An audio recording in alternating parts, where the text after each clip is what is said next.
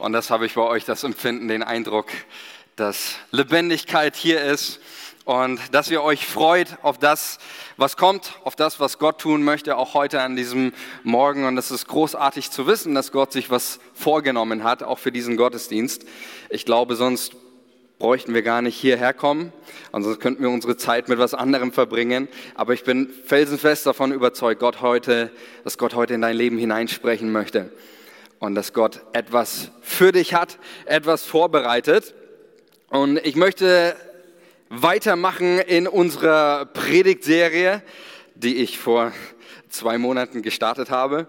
Und äh, heute ist das Ende dieser Predigtserie. Ich habe gesagt, ich möchte in dieser Überbrückungszeit über drei Dinge sprechen, von denen ich überzeugt bin, dass sie einfach elementar sind. Und es ging, ich habe die Predigtreihe genannt, Gott, die Welt und du. Und ich hatte das erste Mal in meiner ersten Predigt über Jesus gesprochen, weil ich glaube, dass mit ihm alles beginnt. Erst das A und das Z in unserem Alphabet.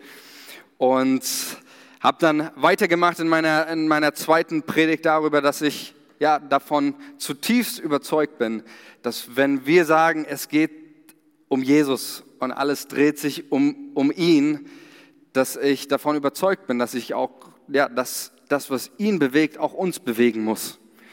Dass wir uns nicht um uns selber drehen wollen, sondern das, was, was ihn bewegt, diesen Jesus bewegt, das soll auch unser Herz bewegen. Und das sind immer Menschen. Das sind immer Menschen, denn das ist das, was Jesus bewegt. Und deswegen geht es heute in meiner äh, Predigt um dich, um deine Berufung, um dein Leben.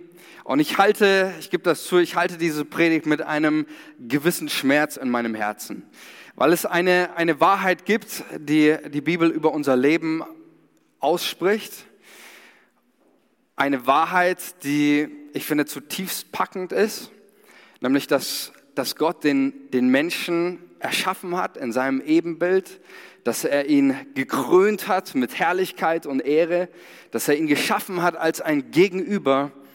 Und ich glaube, wie viele Menschen, ja, nicht, nicht nur Christen, aber auch wie viele Menschen leben ihr Leben nicht in dieser Bestimmung, leben ihr Leben als Sklaven, als Sklaven ihrer Ängste, als Sklaven ihrer Sorgen, als Sklaven ihrer, ja, ihrer, ihrer Lebenslügen.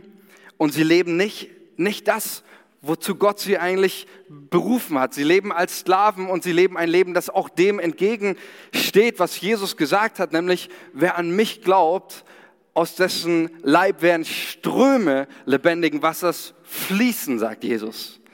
Wer an mich glaubt, das sind nicht so wie so ein paar Tropfen auf einem heißen Stein, sondern wer an mich, wer an mich glaubt, wie die Schrift sagt, sagt Jesus, dessen Leben ist wie ein, ein Strom lebendigen Wassers, wie ein, ein, so ein Lebensfluss. Und als ich für diese Predigt äh, gebetet habe, da hatte ich so ein, so ein Bild wie von einem Ventil bei einer Wasserleitung. Wisst ihr, was ein Ventil ist? Ihr wisst, was ein Ventil ist, oder? Also damit sperrst du äh, dieses, die Wasserleitung ab oder du minimierst den Wasserdurchfluss oder du, du regelst diesen, diesen Wasserdurchfluss.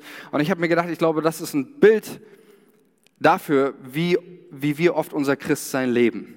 Geregelt, minimiert, abgeschlossen. Da kommt nicht mehr viel durch von eigentlich von diesem Leben, was Gott in uns hineingelegt hat, von diesem, diesem Potenzial. Und meine Botschaft, das bin ich überzeugt davon, was Gott heute tun möchte. Gott möchte heute dieses Ventil in deinem Herzen, in deinem Leben öffnen. Gott möchte heute dieses Ventil öffnen, dass das, was Gott in dich hineingelegt hat, dieses Leben, damit es fließt, damit dein Leben ein Strom lebendigen Wassers ist. Und ich möchte in diese Predigt einsteigen. Ich habe diese Predigt überschrieben mit dem Titel Nest oder Krone. Warum? So darauf komme ich noch. Und, ähm, aber das ist, das ist äh, der Predigttitel und ich möchte in diese Predigt einleiten mit einem ganz bekannten Psalm, nämlich den Psalm 8.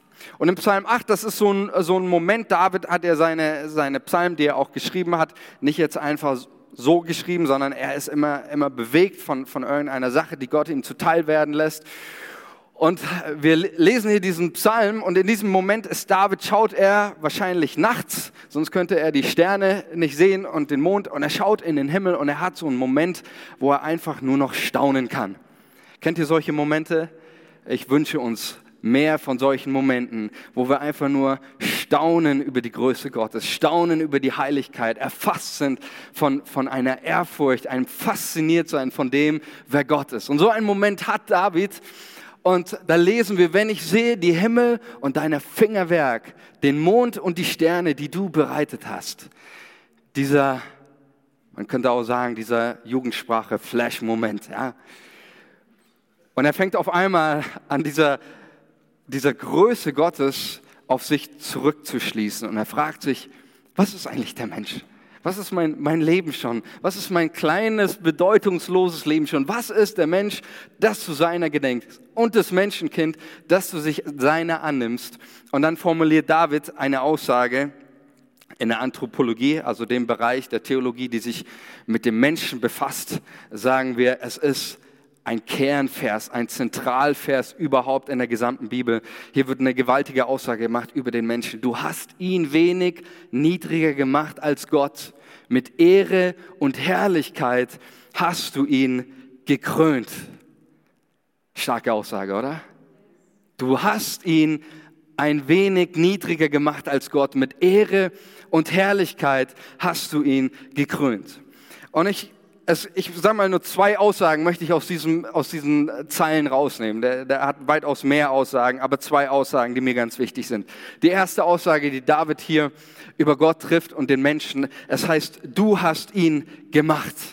Und damit wird ausgedrückt, Mensch, der Mensch ist nicht eine Laune der Natur, er ist nicht ein Ergebnis von aneinanderreihenden, willkürlichen, zufälligen Prozessen, er ist nicht ein, ein Zufallsprodukt, sondern der Mensch ist Gottes Idee, seine Initiative, sein Meisterwerk.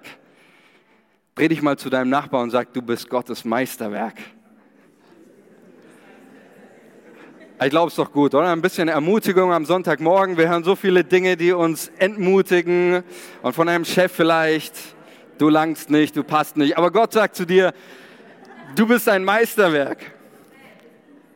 So viel habe ich doch gar nicht gesagt. So lang ist der Satz gar nicht eigentlich, oder? Und das Zweite, was, was hier ausgesagt wird, nämlich Gott gibt dem Menschen etwas mit. Er gibt den Menschen etwas mit, er schafft den Menschen in sein Ebenbild und er gibt ihm etwas mit, nämlich eine Krone. Er krönt ihn. Und in der, natürlich in der damaligen Welt, heute kennen wir das nicht mehr so. Unsere Bundeskanzlerin trägt keine Krone. Amen. Okay. Es gibt manche Länder, äh, da wird noch eine Krone getragen, aber Krone ist natürlich ein Symbol, ein Zeichen der Autorität, der Macht, der Herrlichkeit. Und so ist das, was, was Gott hier den Menschen mitgibt. Er gibt ihm nicht eine, eine Fessel mit, wie vielleicht in anderen Religionen, wo der Mensch irgendwie gezwungen ist, irgendwie Gott zu gehorchen oder sonst was. Der Mensch tut gut daran, wenn er Gott gehorcht. Aber das, was hier ausgesagt wird, Gott gibt dem Menschen eine Selbstbestimmung, eine Freiheit, auch selber zu entscheiden. Gott gibt dem Menschen eine Krone mit und da heißt es, er ehrt ihn mit Ehre und Herrlichkeit. Das sind sowieso im Alten Testament die zwei Wörter, die auf Gott am häufigsten angewandt werden. Ehre und Herrlichkeit, das sind die Begriffe, um Gott zu beschreiben. Gott legt etwas von sich selbst in den Menschen hinein, von seinem Wesen.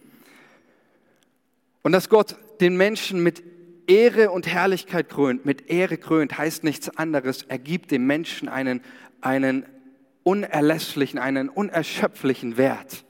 Einen, einen Menschen ja, zu ehren heißt nichts anderes, als einem Menschen einen, einen Wert zu geben. Ich mache mal ein, ein ganz praktisches, äh, praktisches Beispiel, was es heißt, einen, einen Menschen zu ehren. Ich hoffe, du verzeihst mir, Peter, aber ich mache das jetzt einfach mal. Ich ehre jetzt mal Peter, unseren Techniker. Peter, der, der, Jetzt habt ihr meine Predigt durcheinander gebracht. Der Applaus sollte eigentlich danach kommen. Aber Peter ist schon hier, er ist schon hier gewesen, haben manche von euch waren noch im Bett gelegen. Aber Peter war hier, er arbeitet auch unter der Woche und er sitzt sich da an die Technik. opfert seine freie Zeit und investiert, damit wir einen guten Sound haben. Ist das nicht cool? Ich finde es ich find's super. Ich, ich mache das jetzt nicht nur wegen, wegen meiner Predigt, sondern ich will euch auch damit natürlich etwas verdeutlichen. Wenn ich jemanden ehre, dann heißt es, ich wertschätze ihn, weil ich seinen Dienst, das, was er tut, was er leistet, weil ich es für wert erachte. Weil ich es schätze, dass jemand seine Zeit investiert.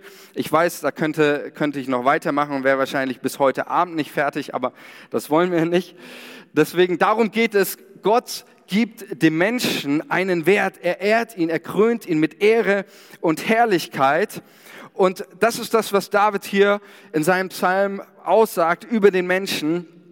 Gott krönt den Menschen mit Ehre, mit, mit, mit einem Wert, der mit nichts zu vergleichen ist. Das hat übrigens auch unsere Vorvorväter vor langer Zeit dazu veranlasst, unser Grundgesetz den, zu verfassen und in den ersten Artikel einen ganz entscheidenden Satz aufzunehmen. Wie heißt er? Oh, sehr gut, ihr seid richtig politisch gebildet. Das gefällt mir. Die Würde des Menschen ist unantastbar, heißt es. Sie zu schützen ist Verpflichtung. Jetzt kriege ich selber nicht mehr zusammen. Ist unantastbar. Sie zu schützen und zu achten ist Verpflichtung aller staatlichen Gewalt. So heißt es im, im ersten Artikel. Und genau das hat unser, unser Land, unser Menschenbild maßgeblich beeinflusst. Dieser, allein dieser Satz, was hier ausgesagt wird über Gott. Und ich glaube, dass es nicht nur eine, dass es nicht nur Aufgabe des Staates ist, die Würde zu schützen, sondern ich glaube, es ist auch immer wieder unsere eigene Aufgabe, auf uns selbst zu achten, uns selbst zu schützen, die eigene Würde, den eigenen Wert zu bewahren. Ich möchte mal mit uns in eine Zeit gehen, ähm, weil ich glaube, um das noch einzufügen, weil ich glaube, dass wenn wir das nicht tun, dass wir unser Wert, unser Leben immer unter unserem Wert leben. Und dass wir ein Leben leben, das immer nur irgendwo im, im Minimum, im Minimum lebt. Und nicht das, das hinauslässt, was Gott eigentlich in uns hineingelegt hat. Und ich möchte mit uns in eine Zeit mal hineingehen, da war es nicht sehr einfach für die Christen, sich als wertvoll zu empfinden oder als Krone der Schöpfung. Und es ist die Zeit um etwa 60 bis 70 nach Christus. Die Christen standen immer mehr unter einem immer mehr unter Druck, immer mehr unter der Verfolgung. Kaiser Nero war ja 64 nach Christus an die Macht gekommen und er zettelt mit einer der blutigsten Christenverfolgungen der jungen Kirche an. Und einer der besonderen Art, mit den Christen umzugehen, die Nero, äh, die Nero ja, unternommen hat, war die Christen als lebendige Fackeln in Rom aufzuhängen und sie, sie anzuzünden. Christen wurden in die Arenen geschickt und die Römer haben sich so über die Christen amüsiert, wie sie da in der Arena gestorben sind und von den Tieren zerfetzt worden sind, dass die Römer ihnen sogar Spottnamen gaben. Und in dieser Zeit müssen wir uns einfach mal überlegen, in dieser Zeit, in so einer einer kranken Zeit, in so einer dunklen Zeit, wo den Christen gesagt worden ist, ihr habt keine Ehre, ihr habt keinen Wert, ihr habt kein, keine Würde, schreibt der Apostel Petrus zwei Zeilen, die müssen bei den Christen eingeschlagen haben. Da schreibt er ihnen in 1. Petrus 1.18, ihr wisst, dass ihr nicht mit Gold oder Silber erkauft worden seid, sondern teuer erkauft durch das Blut Jesu.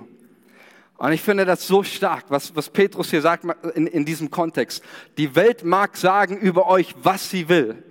Die Welt mag sagen, ihr seid wertlos. Ich aber sage euch, ihr seid teuer erkauft. Und das ist genau das, was, was Petrus hier sagt. Und er sagt, er, teuer erkauft durch das Blut Jesu. Und das Blut Jesu, damit spielt ja Petrus auf den Tod Jesu an. Und genauso wie David im Psalm 8 in den Sternenhimmel blickt, in die Weite und Größe Gottes und dann auf seinen Wert schließt, genauso lässt Petrus uns auf das Kreuz blicken, auf die Größe Gottes und lässt uns darin unseren, unseren Wert erkennen, den der, den der Mensch für, für Gott, für Jesus hat. Und ich habe mir gedacht, wow, was ist das für eine mega starke Aussage, worin unser Wert den wir für Gott haben, worin unser Wert begründet ist. Was für eine Bedeutung muss unser Leben für, für Jesus haben, unser, unser dass, dass unser Leben nicht für ein paar Goldstücke oder ein paar Cents auf dem Flohmarkt gekauft worden ist, sondern wir sind so viel wert. Hier heißt es, der Himmel ist all in gegangen. Jesus hat, hat alles, alles gegeben. Und ich glaube, das ist so, ja, das ist, das ist einfach verrückt, wenn wir uns das überlegen, wie wertvoll der Mensch ist. dass das, was hier ausgesagt wird, mein Wert ist nicht in Gold oder Silber begründet. Mein Wert ist nicht darin begründet, was andere Menschen über mich sagen oder denken. Mein Wert ist nicht darin begründet, was ich selbst über mich empfinde oder denke, sondern mein Wert ist darin begründet, dass Jesus all in gegangen ist. Dass Jesus sein Leben gegeben hat. So wertvoll bin ich für Gott. Und ich glaube, dass wir das nie ganz verstehen können. Aber wir tun gut daran, wenn wir uns auf den Weg machen und sagen, Jesus, lass uns das immer mehr und mehr begreifen, welche Bedeutung mein Leben, mein Leben für dich hat. Und ich denke mir so, sicherlich, wir leben nicht mehr in der Zeit 60 nach Christus. Wir sind keiner Verfolgung ausgesetzt, zumindest nicht in unserem Land. Es gibt genügend Christen, die das gleiche Schicksal tagtäglich erleben. In unserem Land werden wir nicht verfolgt, gibt es keine keine Verfolgung oder man wirft uns nicht in die, in die Arenen und äh, wir werden in diesem Sinne in unserem Wert degradiert. Aber ich glaube, es gibt andere Dinge, die uns in unserem Wert, in unserer Würde immer wieder degradieren wollen. Es gibt andere Dinge, die uns immer wieder irgendwie in unserem Wert negativ, unseren Wert negativ machen, machen wollen. Und vielleicht wirft man uns nicht mehr den, den Löwen zum Fraß, aber der Teufel hat andere Strategien gefunden. Und der Reformator Martin Luther hat einmal gesagt, du kannst nicht verhindern, also in Bezug auf negative Gedanken und Gedanken der Sorgen, da sagt er einmal, du kannst nicht verhindern, dass Vögel über deinem Kopf kreisen. Aber, was hat er gesagt? Richtig, sehr gut. Du kannst verhindern, dass sie Nester auf deinem Kopf bauen. Und ich habe mir gedacht, wir machen mal heute ein bisschen Naturkunde. Wir schauen uns mal so zwei Vögel oder drei Vögel an, die ab und zu über unserem Kopf fliegen.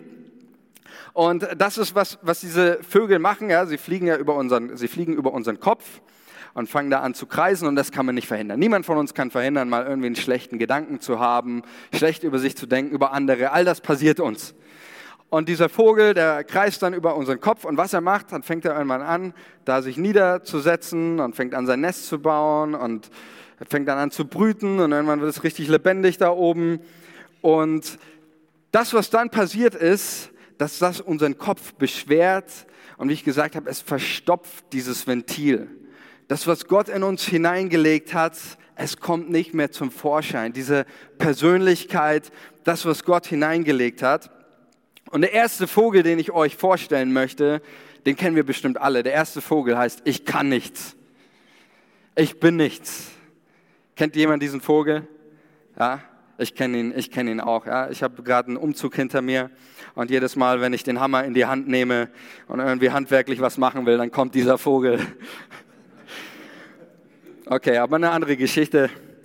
Der, und manche, manche Aussagen auch, ja, ich habe letztens bei uns in einer kleinen Gruppe eine, eine junge Frau sagte, sie ist jetzt mittlerweile auch schon ähm, Ende 20 und sie sagte zu ihr, sagte uns ähm, eine Sache, die ihre Eltern früher zu sie, ihr gesagt haben, ähm, so in diesem Sinne, du, du kannst nichts. Und sie erzählte dann, wie das sie immer noch, immer noch belastet. Und ich dachte mir, hey, wie, wie krass ist es, dass manche Dinge, die die Menschen über uns aussprechen, sind vielleicht schon 20, 30 Jahre her, aber sie haben immer noch, sie schmerzen immer noch genauso wie, wie damals. Immer noch wie, wie damals. Und genau das, das passiert dann. Wir fangen an, diese Lebenslügen zu glauben. Und sie verstopfen das, was Gott in uns hineingelegt hat. Ein ganz bekannter Vogel kennen wir auch alle, Vogel Nummer zwei. Er heißt, du entsprichst nicht den Idealen. Du entsprichst nicht den Idealen. Und das ist ja so, dass wir in einer, einer Welt leben voller Ideale. Ich weiß nicht, wie es dir geht, ja, aber wenn, wenn ich rausgehe und du läufst über die Straße und dann siehst du da so ein Werbeplakat von so einem durchtrainierten Mann mit seinem Milchshake und von McFit und dann die Sprechblase und wann warst du das letzte Mal im Fitnesscenter? Und ich denke mir, hm, okay, schnell weitergehen.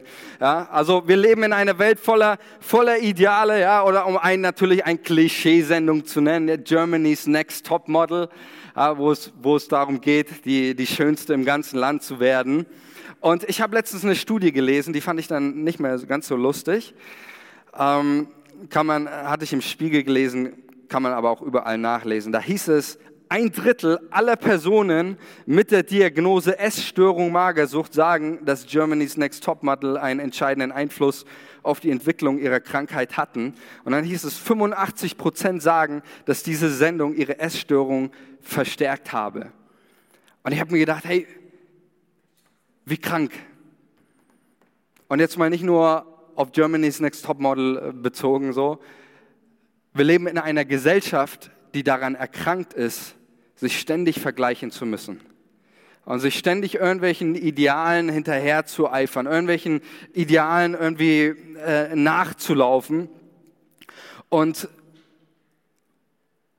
dieser Vogel, der dir sagt, du entsprichst nicht den Idealen, das, was, was passiert, wenn wir uns vergleichen, dann verachten wir das Individuelle, was Gott in uns hineingelegt hat. Und ich glaube, es gibt für eine Berufung nichts Schlimmeres, als sich mit anderen Menschen zu vergleichen. Also wenn du deine Berufung oder dein Leben zerstören möchtest, dann vergleich dich mit anderen. Kein guter, kein guter Tipp, kein guter Rat. Und ich möchte, dass wir, dass wir heute eines verstehen. Ich möchte, dass wir verstehen, dass diese Gedanken und diese Gedankenvögel, dass wir nicht von Gott sind. Und dass Gott etwas ganz, ganz anderes über dein Leben sagt und aussagt, wie diese Welt dir zusagt. Und die Bibel gibt uns einen, einen guten guten Ratschlag, wie wir mit solchen Gedankenvögeln umgehen sollen. Lesen wir nämlich in 2. Korinther 10, 4 bis 5. Ich lese euch einfach mal vor, hört nur zu. Da heißt, da schreibt Paulus, ich setze nicht die Waffen dieser Welt ein, sondern die Waffen Gottes. Sie sind mächtig genug, jede Festung zu zerstören, jedes menschliche Gedankengebäude niederzureißen, einfach alles zu vernichten, was sich stolz gegen Gott und seine Wahrheit erhebt. Alles menschliche Gedanken denken, nehmen wir gefangen und unterstellen es Christus, weil wir ihm gehorchen wollen. Mit anderen Worten, all diese Gedanken, die uns in unserem Wert degradieren wollen, wir nehmen sie gefangen, wir setzen mit ihnen keine Verhandlungstage an, wir machen mit diesen Gedanken einen kurzen Prozess. Du denkst über dich, du bist wertlos. Gott sagt zu dir, du bist teuer erkauft. Du sagst zu dir, ich habe keine Bedeutung. Gott sagt, ich habe dich bei deinem Namen gerufen, du bist mein. Und du bist so bedeutungsvoll, dass ich sogar den Himmel für dich verlassen habe. Deine Lehrer haben vielleicht zu dir gesagt, du bist nichts, du kannst nichts. Gott sagt zu dir, du bist ein bevollmächtigter Repräsentant Gottes und ich habe in dich das Potenzial des Himmels hineingelegt. Du sagst zu dir oder Germany's Next Top Model sagt zu dir, du bist zu dick, zu fett oder zu hässlich. Gott sagt zu dir, ich habe dich geschaffen nach meinem Ebenbild, gekrönt mit Herrlichkeit und Ehre, bezaubernd und wunderbar. Vergleich dich doch nicht mit irgendwelchen menschlichen Idealbildern, wenn du doch schon längst in Gottes Ebenbild geschaffen bist. Und ich glaube, das ist eine ganz, ganz, ganz wichtige Botschaft, die wir heute verstehen müssen. Und ich möchte dich mit dieser Predigt herausfordern, da wo du dein Nest auf dem Kopf hast, die Lebenslügen. Nimm dir dein Nest vom Kopf und setz dir die Krone auf, denn dazu bist du berufen. Zu nichts anderem. Zu nichts anderem.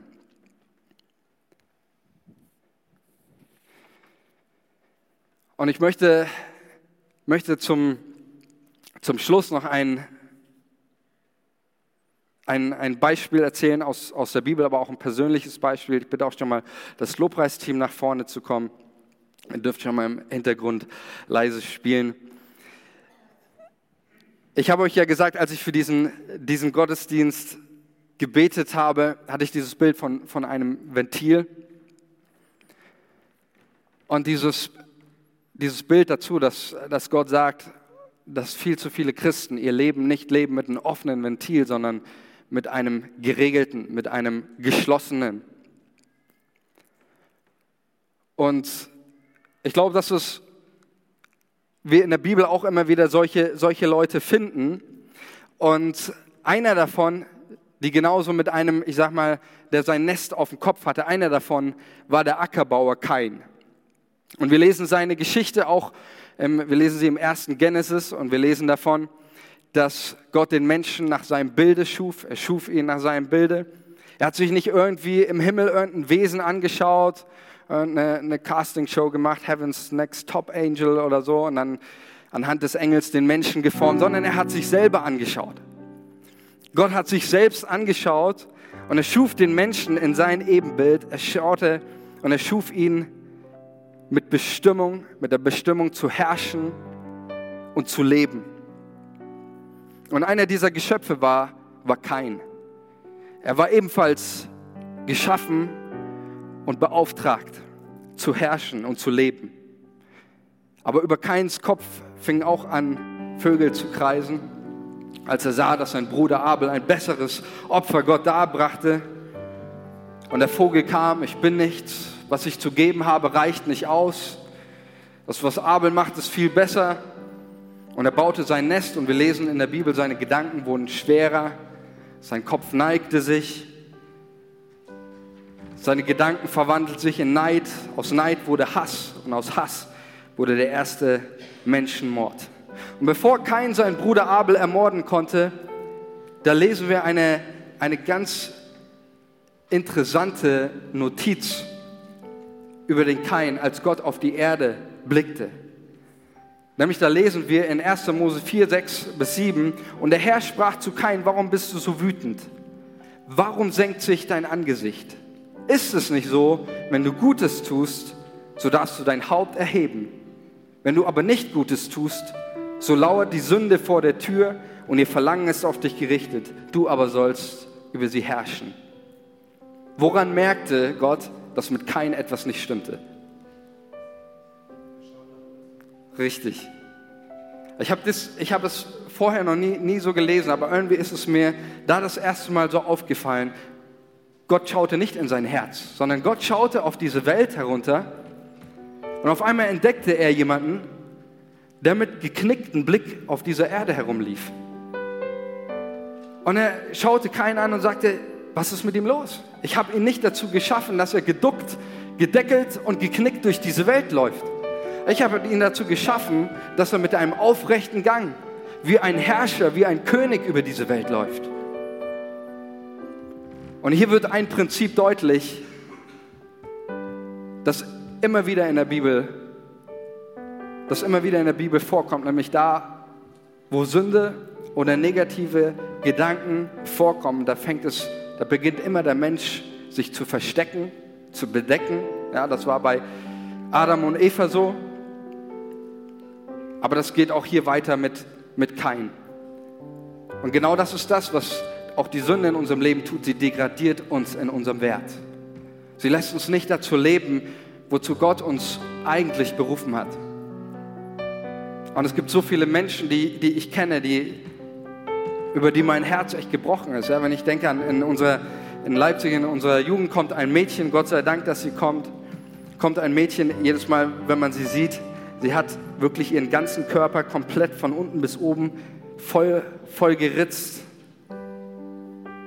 Ich kann mich erinnern, vor ein paar Jahren war ich in einer Gemeinde, ich war zum Praktikum, war dort zum Predigen und ich habe mich mit einem jungen Mann unterhalten nach der Predigt.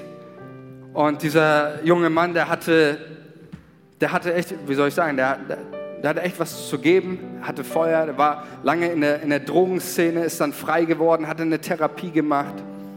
Und das nächsten Sonntag war ich wieder dort zum Predigen und dann rief mich vorher ein Ältester an und sagte, sagte, hey, wenn du da bist, guck, dass du ein bisschen, es war eine kleine Gemeinde, so, so 30, 40 Mann groß, guck, dass du ein bisschen vorsichtig predigst. Und ich sage, hä, was ist denn los? Vorsichtig predigen? Und er sagte zu mir so, ja, der junge Mann, mit dem du dich unterhalten hast, hat sich das Leben genommen. Es war ein, ein goldener Schuss, ein Schuss zu viel. Und es gibt so viele, so viele Christen, die ich sehe, die irgendwo mit, einer, mit einem halben Fuß in der Welt sind und, und nie genügend nach, nach Anerkennung, nie genügend nach, ja, immer hungrig nach Liebe, aber nie, nie genug bekommen. Und meine Botschaft für dich ist heute, Gott möchte dein Ventil öffnen, indem du wieder ganz neu verstehst, welchen Wert, welche Bedeutung dein Leben hat für den Himmel. Als Jesus sein Leben für dich gegeben hat, als Jesus mit geöffneten Armen am Kreuz von Golgatha gestorben ist und dieser Welt für allemal gesagt hat, wie wertvoll sie ihm ist und wie wertvoll du ihm bist. Und ich möchte, dass wir uns einen Moment nehmen, vielleicht können wir jeder mal an seinem Platz, wo er ist, für sich die Augen geschlossen halten, dass du für dich mal überlegst, wo sind in deinem Leben diese Nester auf dem Kopf? Wo sind in deinem Leben diese Lebenslügen, die dieses Ventil verstopfen in deinem Herzen? Die dich hindern zu leben, die dich hindern, ganz durchzubrechen, das, was Gott in dich hineingelegt hat, zur vollen Entfaltung zu bringen.